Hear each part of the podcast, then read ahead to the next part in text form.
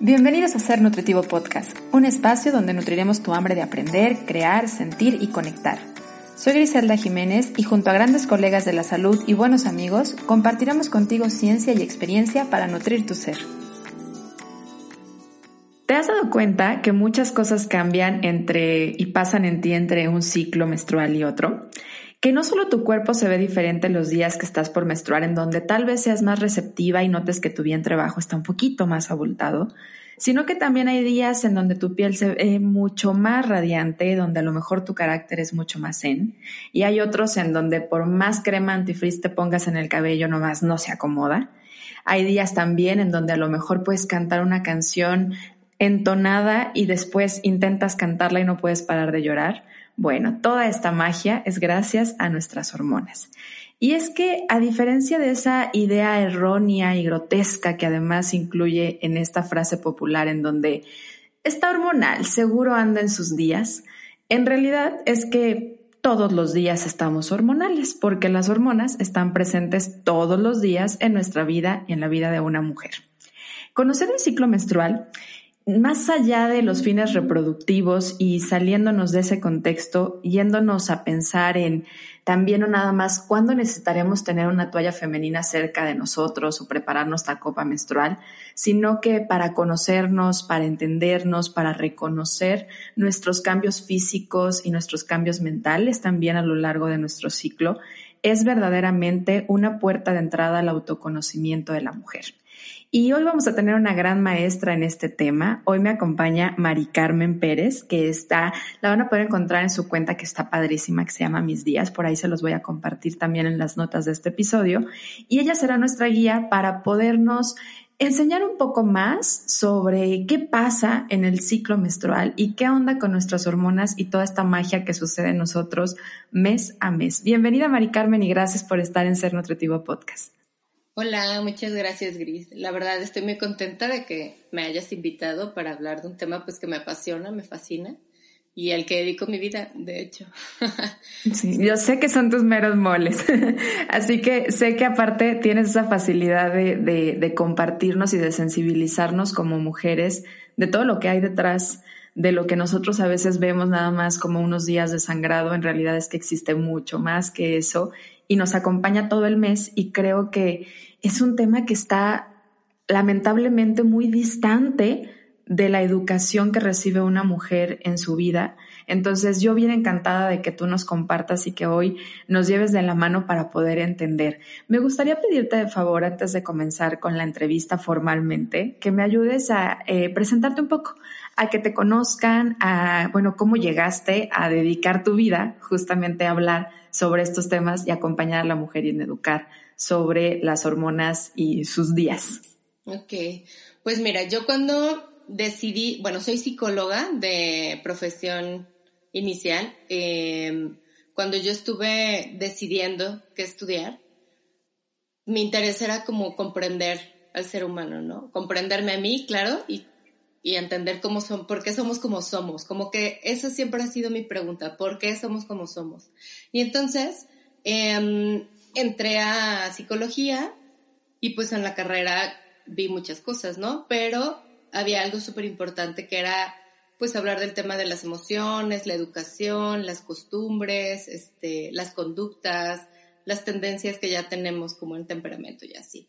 Entonces yo como que decía, ok, sí logro entender, pero no todo, ¿no? Entonces, desde que yo entré a la carrera me acuerdo que este, conocí un libro que se llama El hombre en busca de sentido, de Víctor Frank, que él es un, bueno, fue un psiquiatra que estuvo en cuatro campos de concentración y él desarrolló una teoría en la cual hablaba de que lo que mueve a la persona es el propósito, el buscar un sentido a su vida y el, pues, como lograr metas trascendentes y no nada más el tema de tener poder o tener capacidad o ser reconocido por lo que haces, ¿no? Entonces, este, para mí tenía mucho sentido porque también desde mi vivencia espiritual yo tenía como claro eso, el tema de este, pues la importancia de reconocerme como un ser físico y espiritual, ¿no? Entonces, terminé la carrera y me fui a estudiar a la Ciudad de México la especialidad de logoterapia y análisis existencial.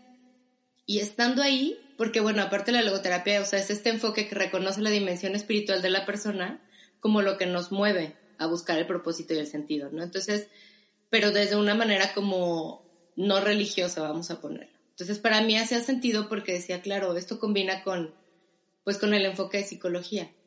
Y estando allá me llevé la sorpresa, igual en el tema de por qué somos como somos, me llevé la sorpresa de que Víctor Frank era médico de inicio y él hablaba de la importancia de reconocer y atender al cuerpo, después atender la psique, para después poder atender la dimensión espiritual. O sea, como ir en ese orden, porque decía, aun cuando el espíritu nunca enferma y siempre está ahí y tu ser y tu esencia siempre están bien, o sea, están como en su potencia y en su, en su realidad, este, ¿cómo lo podemos poner? Como sana. Si el cuerpo no está sano, se va a dificultar la expresión de tu esencia. Si tu psique no está sana, se va a dificultar la, la este, manifestación de tu ser, ¿no? Entonces, a mí me hizo mucho sentido y después, o sea, estudié la especialidad y todo, regresé a Guadalajara y empecé a trabajar con grupos de mujeres en temas de empoderamiento, talleres de autoestima.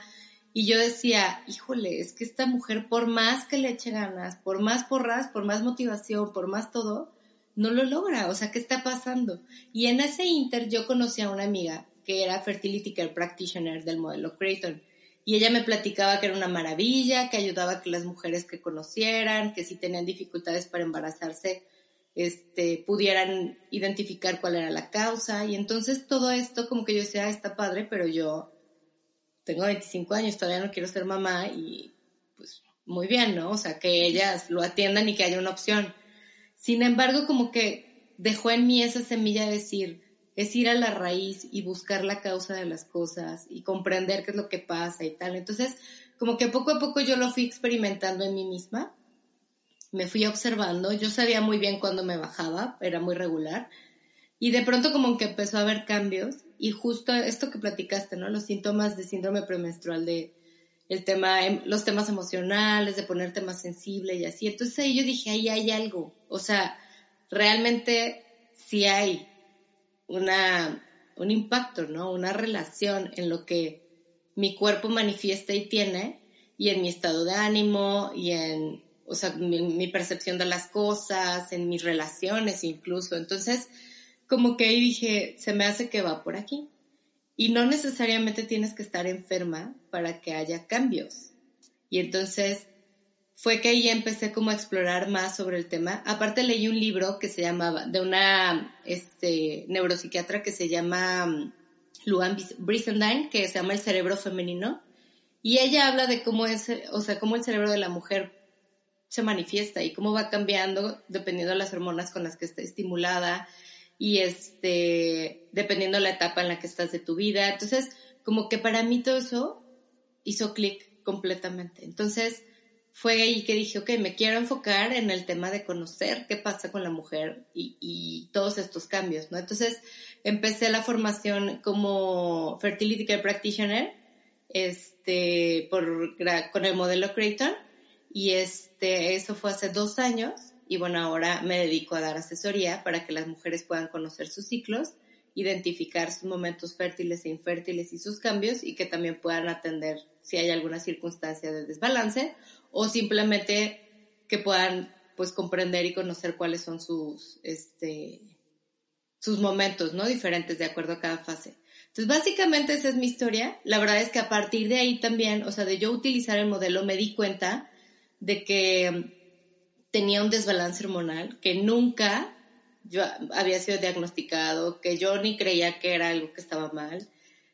Recibí un tratamiento y me cambió la vida porque realmente me hizo, o sea, me ayudó muchísimo para poder como mejorar mi relación conmigo misma, también mejorar la relación con los demás y sobre todo para como de una manera más objetiva poder yo este como pues percibir el mundo y percibirme a mí misma también, porque estaba como muy influida por las hormonas en cierto momento del ciclo menstrual en el que yo decía todo es gris y horrible, ¿no? Entonces Justamente, de hecho, yo siento que viene de, desde dónde está esta parte que tú decías, ¿no? Si el cuerpo no está sano, la mente tampoco, y la parte espiritual, con esas ganas que tenemos de trascender, no se logra.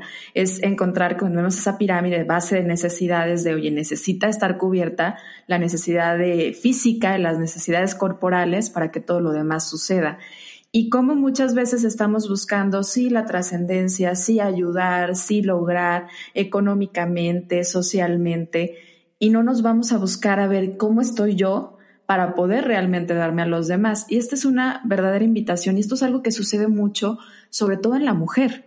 Siento que en la mujer de forma muy cultural también está este lado de darse por completo, de entregarse, de entregar su vida a la educación, a la crianza de sus hijos, a, la misma familia, a la pareja.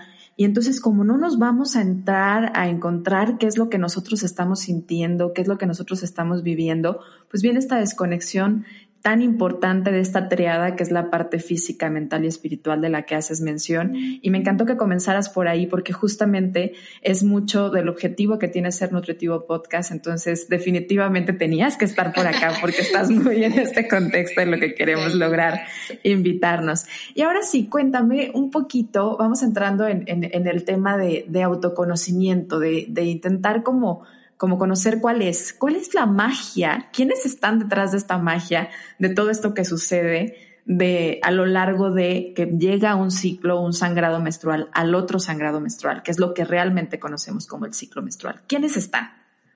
Pues mira, básicamente es muy interesante porque podríamos decir que solamente es como lo que sucede en el útero, ¿no? Y en los ovarios. Y en realidad no, está involucrado todo tu cuerpo y sobre todo tu sistema hormonal, o sea, desde la hipófisis, desde la amígdala, el hipocampo, o sea, las hormonas que se generan ahí y que envían mensajes hacia tus este, ovarios para estimularlos y decirles, oye, es tiempo de que empieces a trabajar y que empieces a estimular folículos, porque pues tenemos que ver si este te vas a reproducir. Yo siempre digo, o sea, es súper interesante porque al final somos seres como muy primitivos y si nos vamos al, o sea, desde un enfoque, pues, y si nos vamos a una base en la que decimos, ok, ¿cuáles son los instintos o los impulsos de nuestra especie? Pues la reproducción, la supervivencia y este, um, como se dice, el, se me fue el nombre de la otra, que es como del apareamiento o de tener estar en compañía. Como la parte desde formar tribus y toda esta parte de comunidad. Pero bueno, justo eso, o sea, están en nuestra naturaleza biológicamente. Y entonces el cuerpo habla y el cuerpo manifiesta y estas hormonas van estimulando momentos en los cuales este, esto sucede. La verdad es que, o sea, si te pones a investigar y te vas como muy, muy, muy a fondo, te vas a dar cuenta que hay demasiadas sustancias químicas que están presentes Em, normalmente cuando estamos en la escuela, como tú lo dijiste, nos hablan solamente de dos, que es el estrógeno y la progesterona, pero em, existen otras que también son importantes, sobre todo porque el tema hormonal es un tema que va, yo digo que es como una sinfonía, va en conjunto. O sea, todas las hormonas se, involucran, es como si fuera un laboratorio en el que una impacta a la otra y otra impacta a la otra. Entonces, tiene que haber un balance y un equilibrio entre ellas. El tema aquí es, pues van a responder muchas veces al estilo de vida que tú tengas, van a responder mucho a las emociones que manejes o al estado emocional en el que estás, van a responder mucho a tu alimentación, a tus niveles de sueño, a tus niveles de estrés. Entonces, todo esto influye para que tus ejes hormonales, que me imagino que es algo que tú también hablas con tus pacientes, estén este, regulados y estén sincronizados. Entonces, si en tu eje hormonal, por ejemplo, en el tema de la tiroides, que es uno de los más importantes, que regula otro tipo de, hormonas, hay un desbalance o no hay una función adecuada, esa glándula va, este, ¿cómo se dice? Pues va a tener consecuencias en tu ciclo menstrual. Entonces, hablando, o sea, respondiendo a tu pregunta en específico, existen glándulas, existen hormonas, existen órganos que están presentes y que son importantes para la, este, el funcionamiento correcto del ciclo menstrual. Y que va más allá de lo que decías al principio, va más allá de los órganos reproductivos que conocemos. Me encantó el ejemplo que pones de imagínenselo como una orquesta. O sea, esto es una orquesta. Si el, el, del violín entra tarde, va a afectar a todos los demás. Si hace una mal nota o no lo toca bien, afecta a todo lo demás, a la armonía en sí de todo lo demás. Esto sucede tal cual en el cuerpo porque también a veces pensamos como, ah, el aparato reproductivo solamente tiene que ver con esto. No, por eso termina repercutiendo en cómo me siento emocionalmente, en cuáles son mis sensaciones, cómo está mi piel, cómo está mi cabello, cómo está mi apetito sexual, cómo está mi comunicación en ese momento con el exterior, porque son todas las glándulas y todas las hormonas las que de alguna forma terminan impactando o no impactando, dependiendo de cómo estén en esa, en esa armonía que deberían de tocarse en esa sinfonía, en esa, en esa canción que estén tocando. Me encantó el ejemplo, está maravilloso. Sí. Y hay yo creo que una pregunta básica, pero me parece súper importante que la toquemos porque eh, hay un término que decimos normal, en donde a veces hay una, híjole, gran diferencia, ¿no? Entre tu normal y mi normal. ¿Cómo es un ciclo menstrual saludable? Vamos a hablar saludable, no normal, porque lo normal puede no ser saludable. Exacto.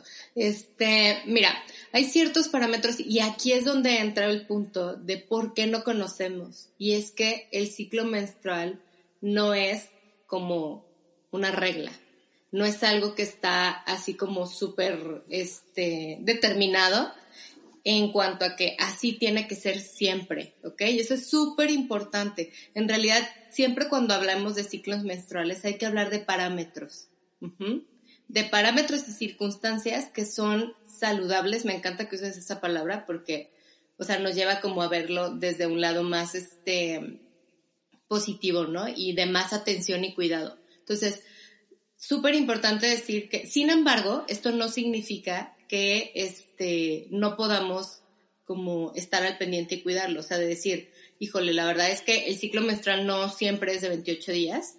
Este, de hecho, solamente el 12.4% de las mujeres tienen ciclos de 28 días, pero nos enseñan conforme a eso porque fue el mayor número de mujeres que coincidieron en un estudio en tener ese tiempo de duración entre una menstruación y otra. Entonces, el tema aquí es, ok, entonces, si no es así, 28 días, ¿qué sí es regular o qué sí es este, saludable? Tener un ciclo menstrual de mínimo 24 días y de máximo 36 días, hablamos de un rango saludable, de un rango adecuado. ¿Ok? Eso es súper importante. Otra cosa hay que decirlo es que, bueno, el ciclo menstrual se cuenta desde el primer día de la menstruación hasta un día previo a la siguiente menstruación. Una menstruación, ¿cómo la definimos? Como el momento de sangrado o de desecho del tejido del endometrio, en el cual hay una descarga de sangre que es empieza siendo abundante, luego se vuelve moderada y luego vuelve, o sea, y termina siendo ligera o que empieza por ser ligero, pero es flujo, esto es súper importante, o sea, no son manchones ni gotitas, ni color rosita que aparece y que tú dices, ya me bajo. No, esas cosas las tomamos como sangrados premenstruales. Entonces, la menstruación tendría que ser flujo, rojo, color sangre vivo, y que empiece, o que sea ligero, luego aumenta siendo moderado, abundante y luego otra vez desciende. O sea, tiene un patrón de descarga. Este, no es intermitente. La menstruación como tal debe durar, para decir que es saludable, mínimo tres, máximo siete días. Y fíjate, estoy tomando nota de dos cosas súper importantes que quiero como que aclaremos porque yo la vivo mucho como pregunta de consulta. Una es eh, que a veces dicen, es que sabes que este mes menstrué dos veces. Oye, pues, ¿cuándo fue tu primer, primer día de sangrado? No, pues es que fue el primero del mes. Y entonces resulta que tuvo su menstruación a los 29 días y efectivamente alcanzó a caber en el mismo mes, ¿no? No significa que está mal, exacto, porque estamos como muy pensantes en que va a ser una vez al mes no nos vayamos con el calendario común con el que regimos nuestra agenda, sino que nos tenemos que pensar en que es algo cíclico Y dentro de los ciclos, cada mujer tiene como cierta frecuencia y habrá ocasiones en donde a lo mejor tenga unos ciclos más largos, unos ciclos más cortos, pero que están dentro, dentro de este tiempo que hablabas como parámetros que se consideran saludables y que habrá mujeres en que a lo mejor sus saludables sean 32 días. Y también está dentro de la normalidad que podríamos decir o un aspecto saludable. Y luego el punto del sangrado que hay quienes dicen, es que sabes que, ¿cómo puedo reconocer si mi sangrado es o no es algo bueno? Ahorita de lo que decías, yo me lo imaginé como abriendo una llavecita. Cuando tú abres la llave, pues vas viendo, no, no empieza goteando, de hecho no, empieza a ver un flujo, le estás abriendo más, hay más sangrado todavía y luego después la empiezas a cerrar y va bajando, pero no baja de jalón. Entonces imaginémoslo como si fuera abriendo la llavecita, no empieza por goteo, ni empieza siendo poco, empieza viendo pequeña cantidad tal vez sí, pero fluida.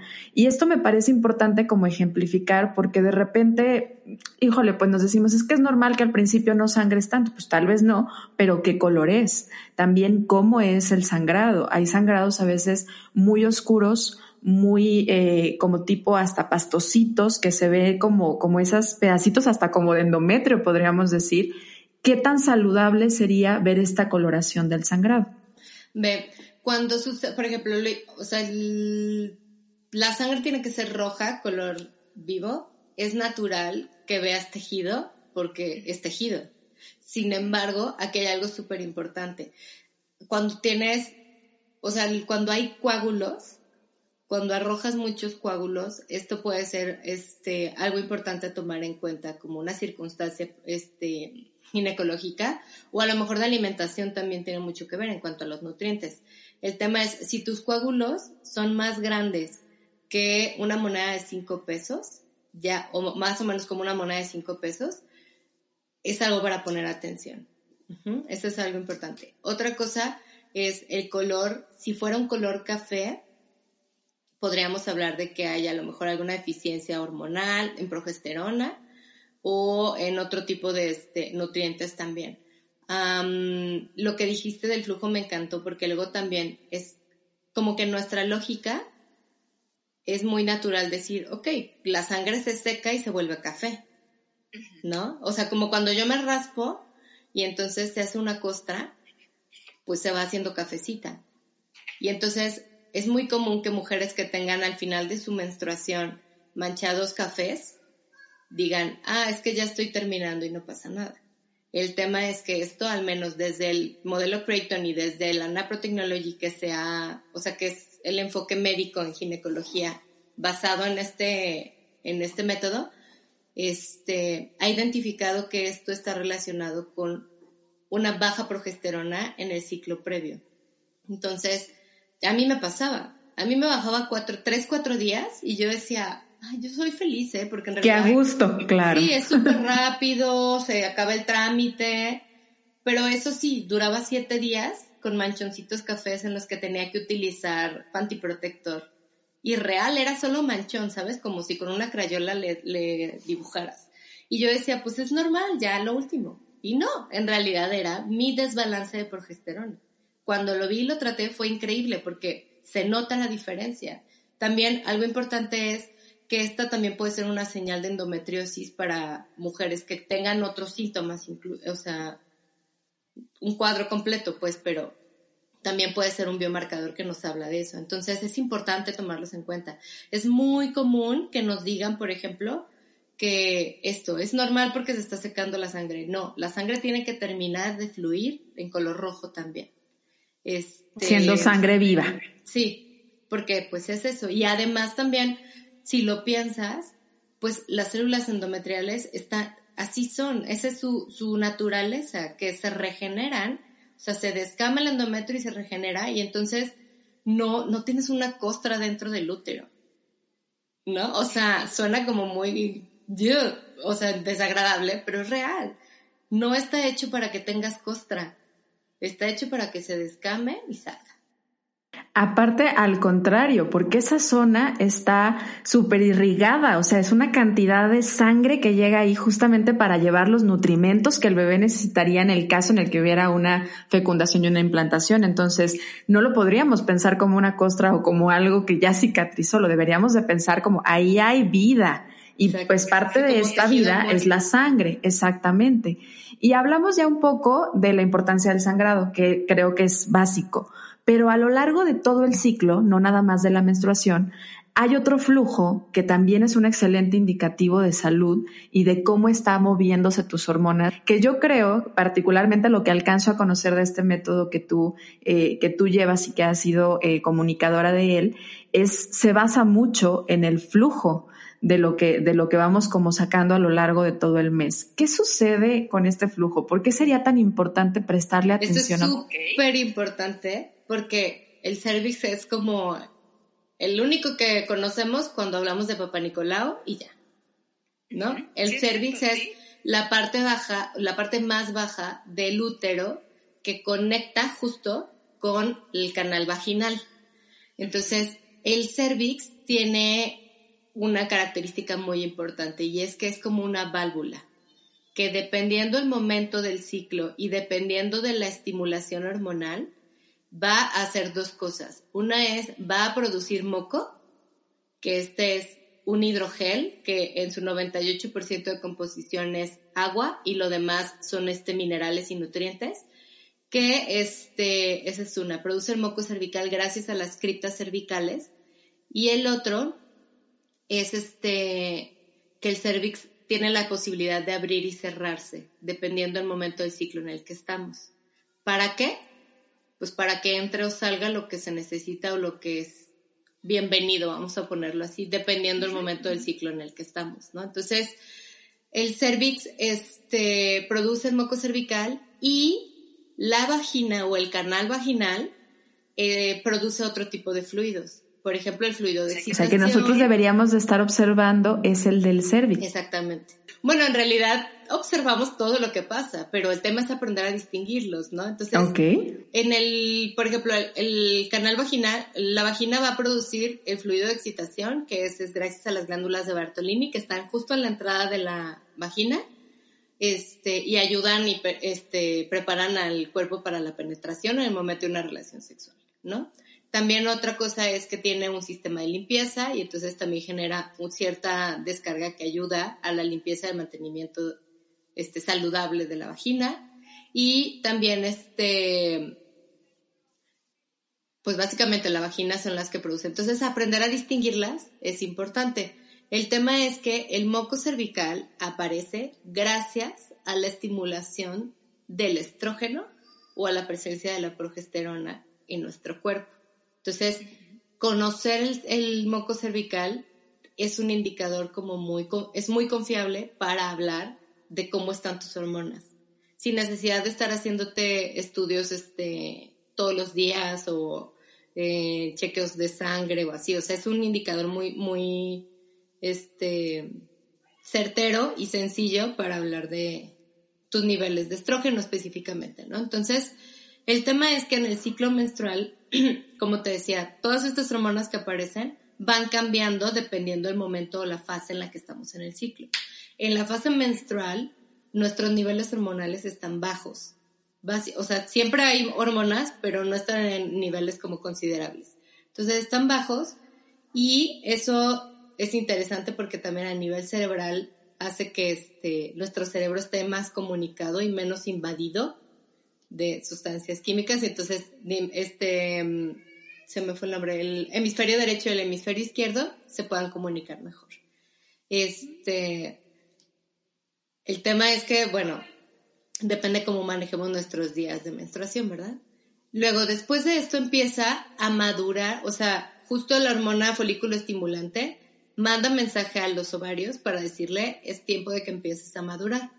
Entonces, a madurar folículos. Entonces estos folículos empiezan a crecer y desarrollarse y mientras van creciendo, normalmente son como 6 o 8 folículos, estos folículos van a empezar a producir el estrógeno, ¿ok? Entonces el estrógeno va a ir a estimular el cervix para que aparezca moco cervical.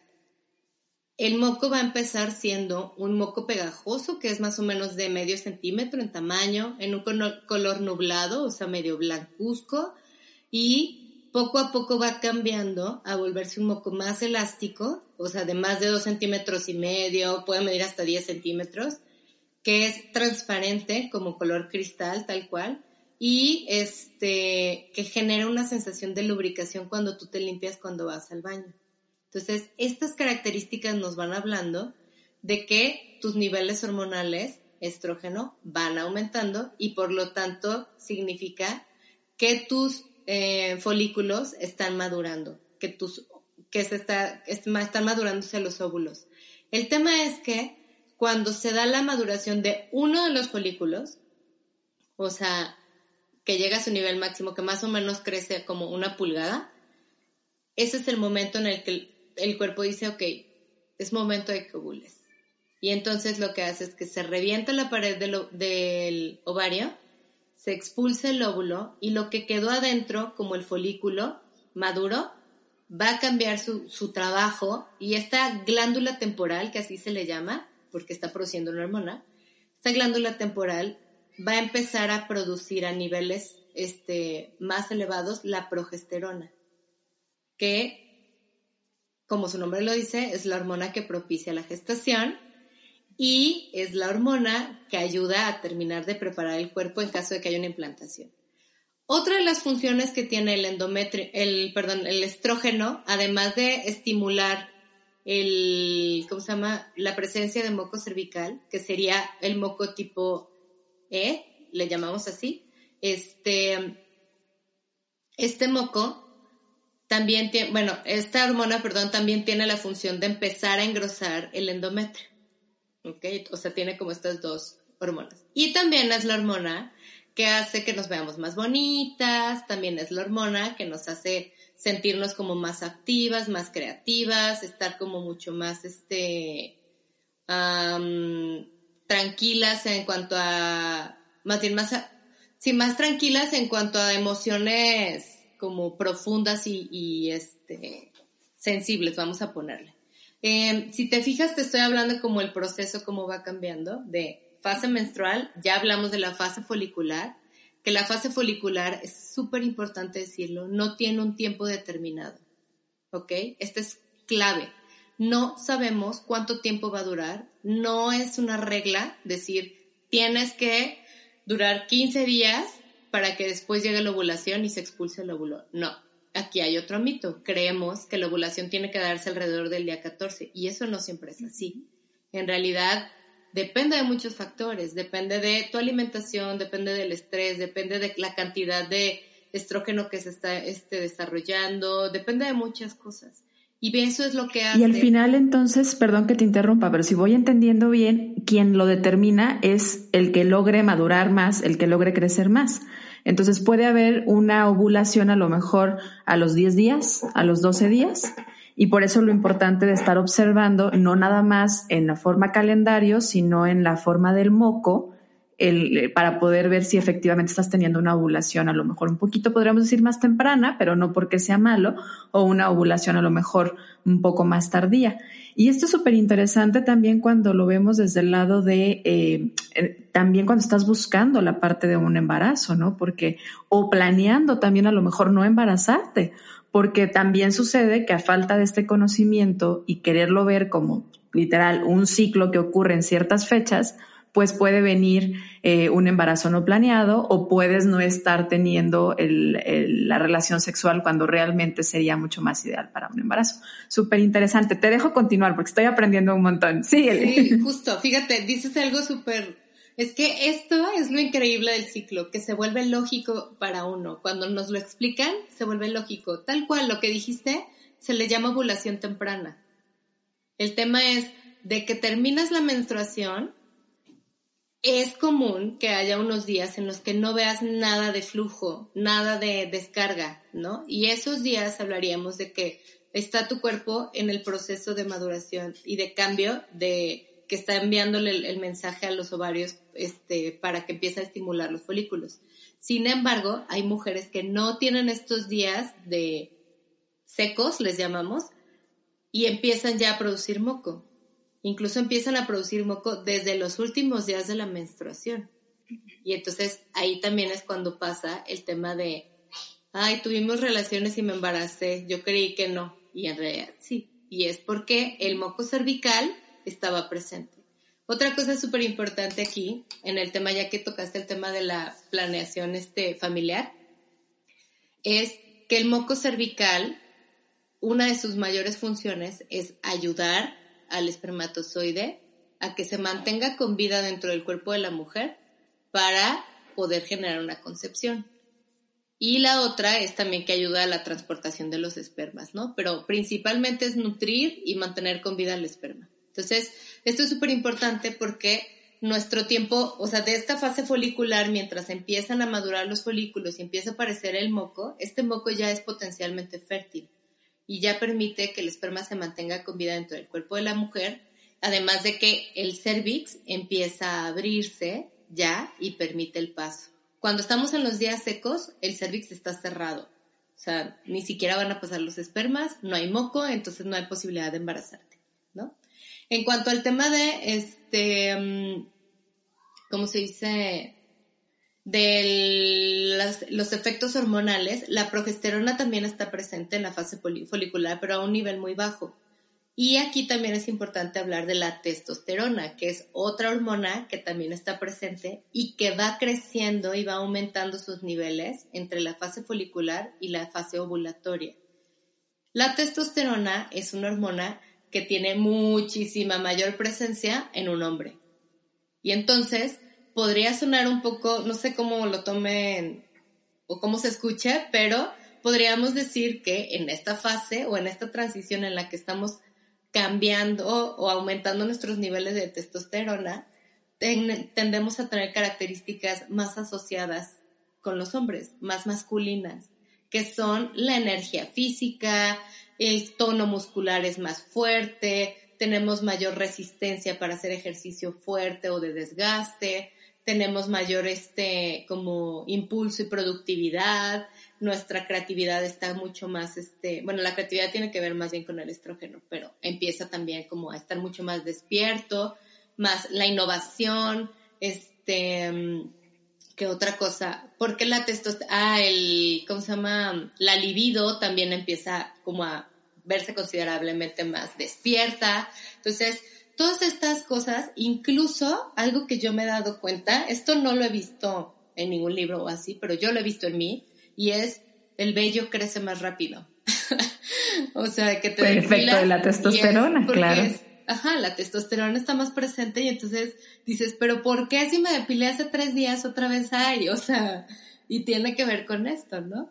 Este, ¿qué otras cosas también? Bueno, entonces conforme va aumentando estrógeno y va aumentando testosterona, va madurando folículo hasta que llega el día en que es el nivel máximo de estrógeno que se le llama el pico de estrógeno, y aquí ya estamos en la siguiente fase que es la ovulatoria. Y es que el pico de estrógeno le avisa al cerebro que mande otra hormona, que es la leuteimizante. Esta hormona lo que va a hacer es que le va a abrir la puerta al folículo para decirle, saca el óvulo, tal cual. Entonces, esta hormona le abre la puerta al óvulo, se expulsa y como decíamos, se cambia la composición de estar produciendo estrógeno a producir progesterona. En esta fase ovulatoria es el momento como de más, este, vamos a ponerlo como de más potencia, más este, concreto, o sea, para concretar. Yo siempre digo, fase folicular en la parte psicológica o en la parte emocional es potencia, potencia, potencia, potencia.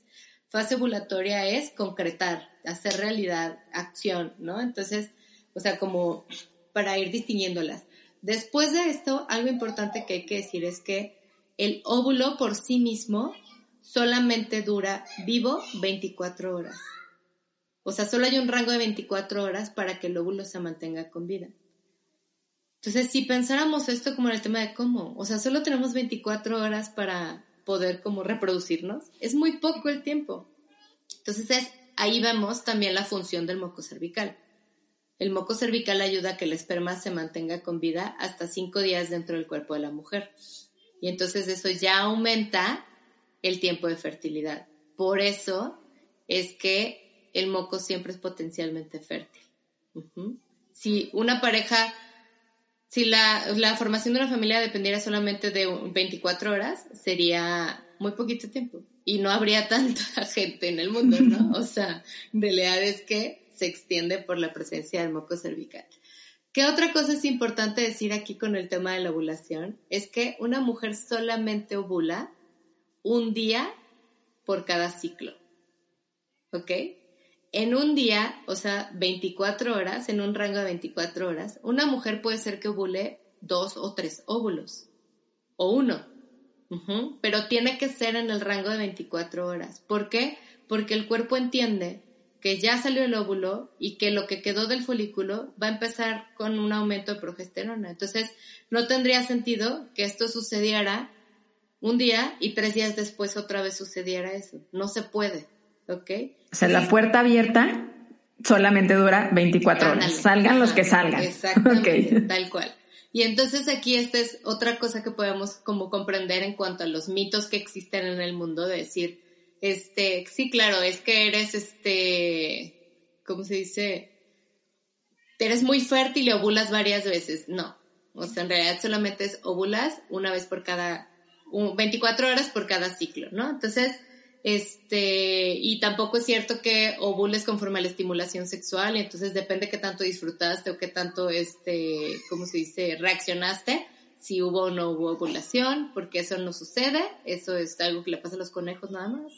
Este, en los seres humanos no sucede así.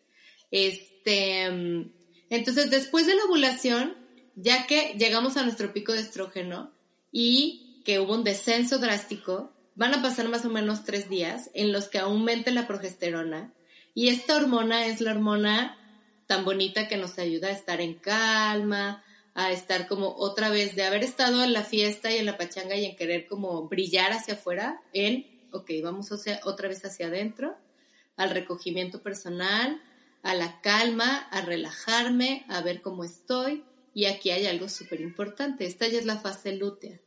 La fase lútea está estandarizado científicamente que tiene un tiempo de duración.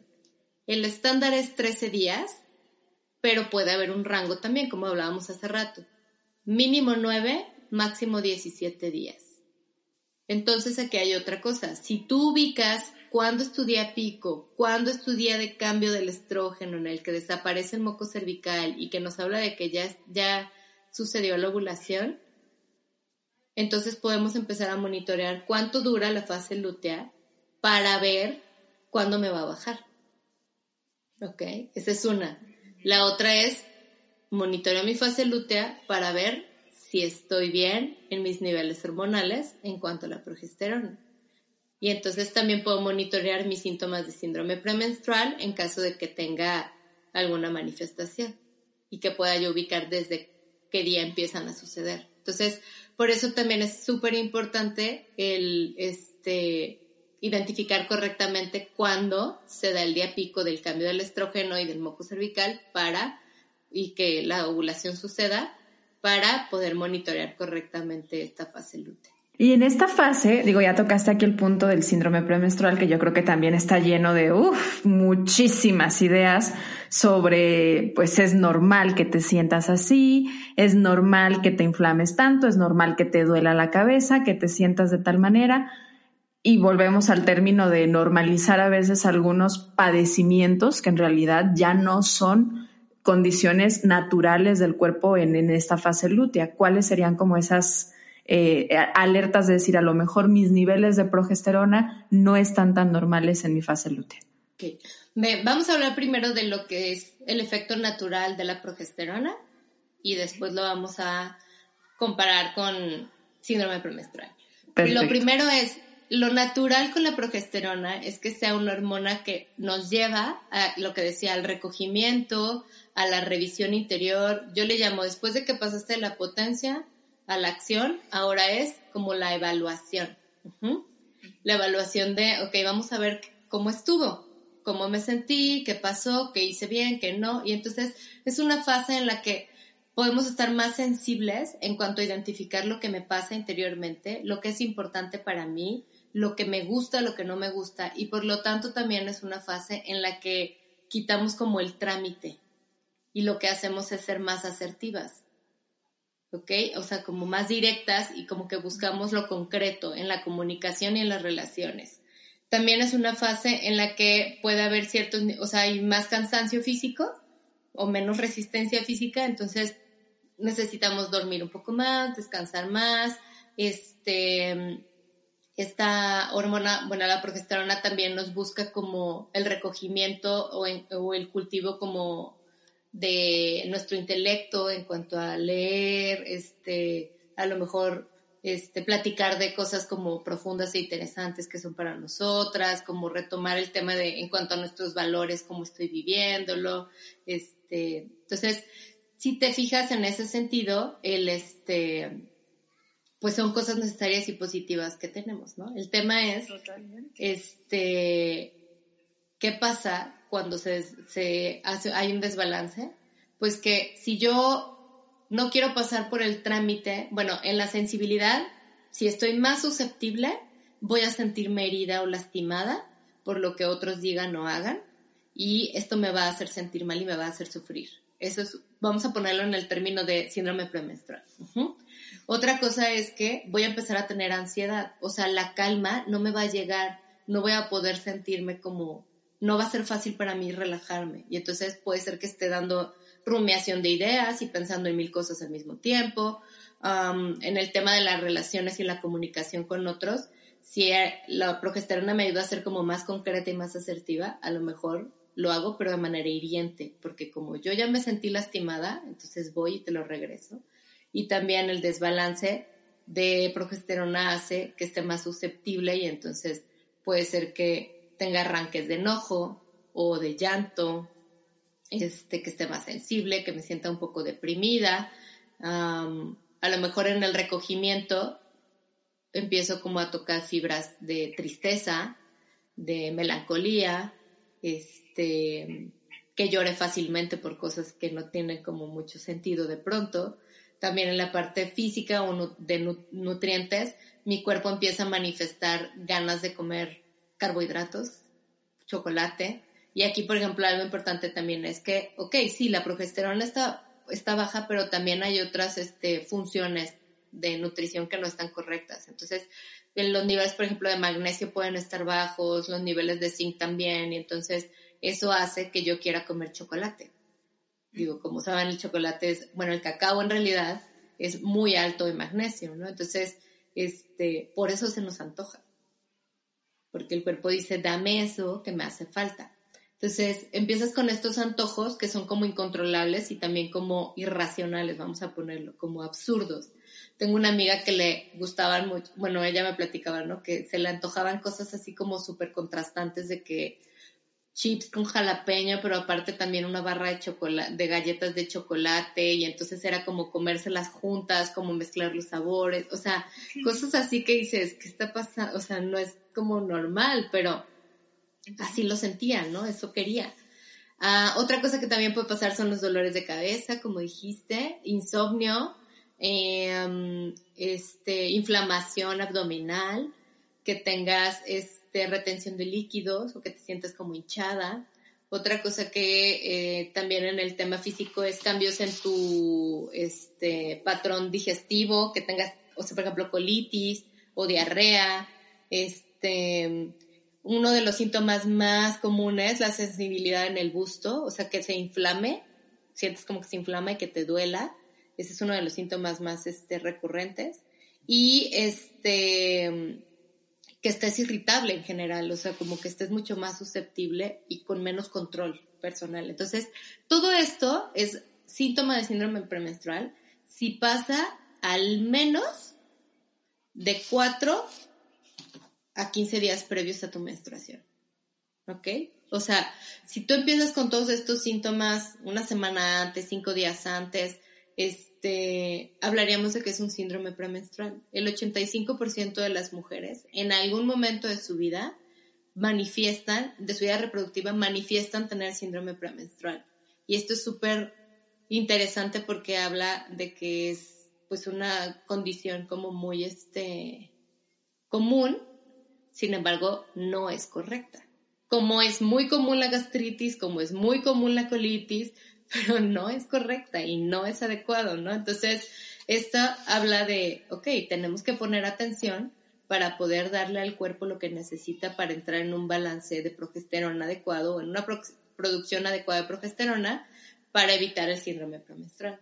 Con la Protechnology, por ejemplo, yo llevé un tratamiento en el que recibía, tomaba este progesterona bioidéntica en esa fase del ciclo específicamente y para eso era súper importante que yo pudiera ubicar mi día pico para decir, ok, aquí significa que ya ovulé, empiezo con mi tratamiento porque aquí es cuando mi cuerpo está aumentando la progesterona. ¿Ok? Entonces, yo ovulaba, por ejemplo, y ahorita mi ovulación es como el día 20 de mi ciclo.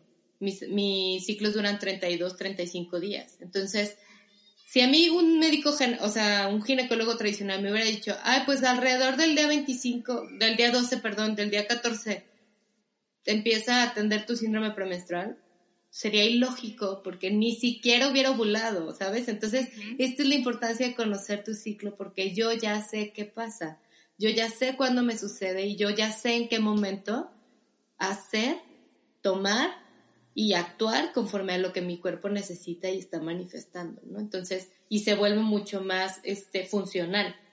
Entonces, el síndrome premenstrual es súper importante que lo identifiquemos como una condición médica legítima que sí se puede atender, a lo mejor con suplementación de progesterona o a lo mejor con cambios en el estilo de vida o en los hábitos, ¿no? La alimentación, por ejemplo, en el tema de eh, consumir más hojas verdes que tengan magnesio, la suplementación con magnesio, bajar la reducción de carbohidratos, no tomar cafeína, dormir bien ocho horas, o sea, todas estas cosas que...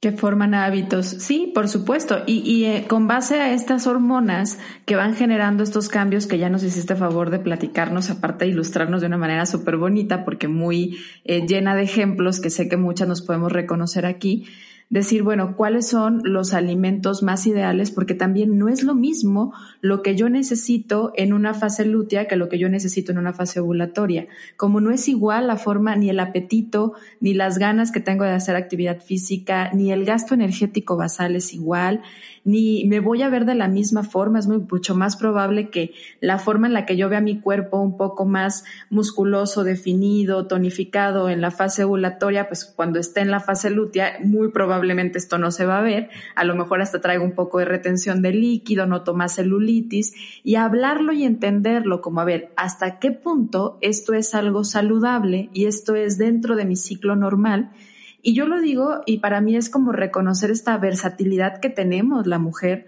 a lo largo de nuestro ciclo menstrual. Y en esta versatilidad que nos hace ser muy únicas como género, que nos hace ser muy diferentes como género al género masculino, no podría yo decir eh, uno mejor que otro, efectivamente cada uno tiene cualidades muy distintas, pero nos permite y nos invita a cosas bien interesantes como es actuar, tener impulso y luego recogernos y analizar que esto es algo muy particular de lo que hacemos regularmente la mujer. Y creo que esta invitación de manera hasta como cíclica, eh, movida por nuestras hormonas, por nuestro ser interior, por nuestro cuerpo y motivado, es algo natural de nuestro género. Y verlo de esta forma nos lleva a, a reconocernos como mujeres cambiantes a lo largo del mismo mes. Y es bien interesante. La verdad es que a mí me parece un mundo súper interesante lo que ocurre ahí con nuestras hormonas y cómo esto, pues al final se debería de traducir en por qué me siento como me siento, cómo me estoy sintiendo, cómo está mi apetito hoy, en un análisis continuo que a veces funciona muy bien escribirlo, hacer un tipo diario en el que puedas decir, ¿Cómo estuvo mi apetito hoy? ¿Cómo estoy de energía hoy? ¿Cómo está mi piel? ¿Cómo está mi cabello? ¿Cómo está mi fluido? ¿Cómo está, cómo están mis evacuaciones? Porque hablabas que tiene que ver hasta con cómo evacuamos. Y esto nos va a ir permitiendo observar, bueno, en qué fase de mi ciclo estoy. Sí, esto es natural en el ciclo o esto está de alguna forma muy aumentada, muy exagerada y a lo mejor tendría que acercarme con un profesional que me ayude a regularizarlo, ya sea con algunas hormonas en el caso en el que sea necesario y a veces también con el estilo de alimentación, porque es bien interesante cómo el ejercicio repercute en con nuestras hormonas, cómo la alimentación repercute en nuestras hormonas, cómo el descanso y el sueño repercuten en nuestras hormonas. Entonces es todo un conjunto de hábitos que se deben de formar a partir del reconocernos mujeres cíclicas y hoy entendiendo más este ciclo. Y estamos por entrar a la fase final. Estoy maravillada, yo me podría seguir mucho tiempo aquí contigo. Estoy viendo ya el reloj y dije, wow, ya nos la aventamos larga, pero esto está bueno. Eh, vamos a entrar a la recta final y para cerrar el episodio hay tres preguntas que hacemos a nuestros invitados partiendo de la idea de ser nutritivo podcast, que es que el ser humano se nutre y debe nutrir en la parte física, mental y espiritual, que sé que estás sensible a esto. ¿Tú cómo disfrutas nutrir tu parte física? Pues a mí me encanta cocinar, me encanta, y fíjate que es bien chistoso, pero yo amo las verduras. O sea, no soy vegana, no soy vegana, no soy como vegetariana, pero me gusta eso y creo que desde el proceso de, de o sea, en la parte física, justo en el proceso de, de, preparar la comida, para mí tiene que ver con todo un proceso creativo, un proceso de generar algo fuera de mí y comérmelo es como pues darme eso también. Sí, es como conectar, ¿no? Con lo de afuera y hacer lo tuyo, qué bonito. ¿Y cómo disfrutas nutrir la parte mental? Pues mira, últimamente digo, como psicóloga he pasado como por muchas cosas, pero algo que me gusta mucho y le estoy haciendo últimamente es hacer este mindfulness y me ha servido increíblemente, me encanta 10, 15 minutos al día, la verdad no es como que me eche mucho tiempo, pero me ayuda mucho como para centrarme en el momento presente y poder contactar con mis emociones, con lo que pasa, mis sensaciones este, corporales, lo que experimento pues en general. Es súper bonito porque es conectarte una, se dice muy comúnmente aquí y ahora, pero aparte es con tu entorno, sin juzgarlo, ¿no? Es como una, una invitación bien interesante a, a, estar presente con todo, con todo lo incómodo y lo cómodo. ¿Y cómo disfrutas nutrir la parte espiritual? En lo espiritual, fíjate que me gusta mucho, yo, o sea, hago oración, pero escribo. O sea, como que le escribo a Dios, pues, o sea, en el tema de, y como mi amigo. Y esto es algo súper interesante también porque desde la fase, o sea, desde las fases del ciclo, nos comunicamos distinto con la divinidad. O sea, wow, a ver, platícanos más de eso. Yo lo he visto, por ejemplo, en la fase, tal cual, en la fase mm, ¿cómo se llama? La fase menstrual, que es una fase que contactas mucho con tu sentido de vida. O sea, ya después de que revisaste todo, desechas lo que no, te deshaces de lo que, te quedas con lo que nutrió, recuperas lo que sí. En la fase folicular empiezas con la potencia y entonces estás más enfocada en el me gustaría hacer, quiero, mi propósito, mi trabajo. O sea, como que estás más sensible a esta parte del, del anhelo, de los anhelos espirituales, ¿no? en la parte ovulatoria estás más en el quiero llevarlo a cabo. Y entonces también está en la parte espiritual el aquí y el ahora, en lo concreto, en, este, en la relación con alguien, en un rostro específico, ¿no? En la parte lútea, pues estás más metida en un tema de conmigo misma, cómo me siento, y entonces también cómo yo me percibo con Dios en, en esta comunicación de amor como única y personal. O sea, es bien bonito porque si te vas dando cuenta de que es una relación al final, o sea, no siempre es igual, ¿no? Y hay una comunicación que va cambiando. Qué bonito, qué bonito que aparte es llevarlo a este tema de lo espiritual que a veces es tan difícil porque eh, siento que culturalmente eh, hablar, la mayoría de la gente pensamos en espíritu, pensamos en espiritualidad y pensamos siempre en ideas religiosas. Y ahí pues hay diversidad de ideas y es súper bueno. En realidad yo creo que la diversidad siempre en el mundo es algo que, que nutre y que favorece. Pero yo creo que el, el llevarlo a decir, mira, esto también tiene que ver con cómo vives tu espiritualidad, nuestras hormonas, porque como lo decías al principio, lo que se vive en el cuerpo, se vive en la mente y se vive en el alma. Entonces es esta trilogía perfecta. Y si tú tuvieras el libro de la vida, Mari Carmen, ahí enfrente de ti, pudieras escribir una frase para futuras generaciones, ¿qué pondrías en ese libro? Wow. Es una responsabilidad grande, ¿eh? Ese libro de la vida los hace sufrir a los invitados. Sí. Que solo es una frase. Pues fíjate que creo que estaría muy conectada a esta, a esta mm, parte espiritual. Y sería que si te volteas a ver, te vas a ver y te vas a descubrir cómo Dios te ve en, y cómo Él te creó, en la maravilla que eres. Exactamente, con qué ojos nos estamos mirando, ¿no? A veces nos estamos viendo nosotros, eh, eh, nos vemos a veces tan chiquititos, tan indefensos, tan insuficientes porque nos miramos con ojos de publicidad, de no eres merecedor, no eres completo y cambia un poco, mírate como un ser completo y te vas a ver como todo lo que, lo que estás creado. Y yo creo que el conocer la ciencia nos lleva mucho a esto cuando escuchas esta maravillosa creación que somos y cómo, cómo nuestras hormonas nos van cambiando y nos conectan y al mismo tiempo también nos permiten hacer y nos permiten encontrar un sentido de trascendencia también a nuestra vida. Entonces, hay algo grande allá dentro de nosotros que a veces minimizamos mucho por todo lo que creemos que deberíamos ser o deberíamos hacer. Sí, no hay algo pues grande, eres, eres alguien grande. Sí, totalmente. Feliz de haber compartido contigo este episodio. Algo que quieras compartirnos, que nos haya faltado, que esté todavía ahí en el tintero, que quieras comentarnos. Pues nada, solo que empieces a ponerte atención, a observar y a registrar lo que dijiste me parece súper importante. A lo mejor no tienes que ir directo a tomar un curso de seguimiento de la fertilidad. Puedes hacerlo en un diario, este, una aplicación. El tema es que observes y que registres, porque ahí es en donde te vas a dar cuenta de los patrones. Y también que seas paciente contigo misma, porque pues el ciclo lleva tiempo, ¿no? Entonces, no quieres resolverlo todo en la primera vez que voltees a verte, sino que mantengas la mirada hacia ti para poder comprenderte, ¿no? Llegar a una comprensión de lo que tú eres y de lo que te Una mirada no juiciosa, sino amorosa, con ganas de conocerse. Pues qué bonito. Te agradezco muchísimo haber estado en Ser Nutritivo Podcast, de verdad. Te reconozco en todo un ser muy nutritivo y, ideal para poder compartir estos temas. Te agradezco tu tiempo, te agradezco tu conocimiento y pues feliz de que seas parte de esta comunidad. Em, a ustedes que nos escucharon también muchas gracias por ser parte. Te recuerdo que te dejo la invitación a poner ahí eh, lo que te ha gustado de ser Nutritivo Podcast dentro de las reseñas, a compartirlo si esta información te ha sido útil y a estar con nosotros cada jueves que tenemos un episodio nuevo. Muchísimas gracias. Recuerda que encuentras a Mari Carmen en las redes sociales como mis, mis con doble s punto díaz guion bajo y en Facebook como Mari Carmen Pérez, modelo Creator Guadalajara. Yo de todos modos les comparto por ahí en las publicaciones y en las notitas para que la localicen fácilmente si quieren alguna asesoría y pues ya como conectarse un poquito más de manera guiada con todo su ciclo menstrual. Ella es una excelente, ya lo escucharon, una excelente guía en esto. Muchas gracias por haber estado en Ser Nutritivo Podcast. Nos escuchamos pronto. Gracias.